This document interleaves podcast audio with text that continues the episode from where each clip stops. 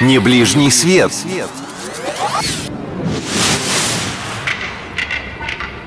Всем привет! С вами Алина Толкачева, и мы продолжаем путешествовать по России.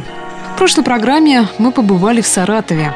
305 километров на северо-восток от этого города, 4 часа на машине, и мы уже в Самарской области. Ну, кто ж не знает Самару городок.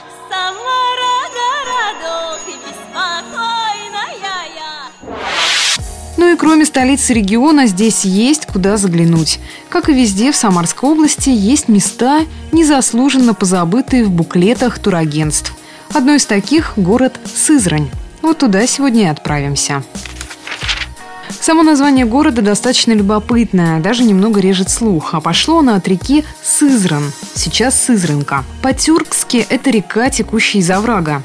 Ну чего-чего, а воды здесь хватает. По словам местных жителей, в Сызране аж пять рек. Ну что ж, псковичей этим не удивишь, сами водным богатством не обижены.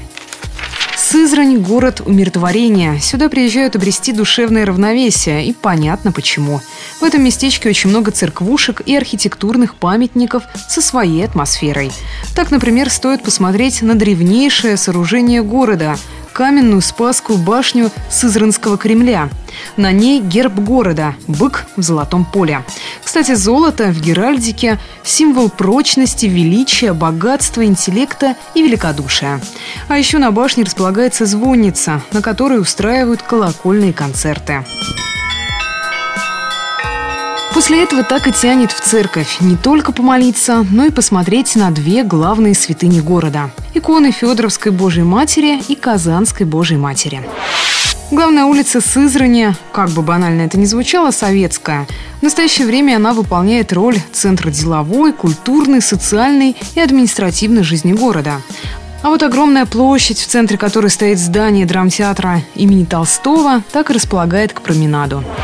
Именно в Сызрань любят приезжать туристы для рыбалки и ночевок в палатках. Встретить рассвет, посмотреть на полет птиц высоко в небе. Кстати, сами сызранцы тоже умеют летать. Здесь единственный в России вуз, занимающийся подготовкой военных летчиков на вертолетах Ми-2, Ми-8 и Ми-24. Сызранское высшее военное авиационное училище летчиков называется. Ну и что же привезти из Сызрани? В городе можно приобрести иконы Сызранской иконописной школы. Это для души.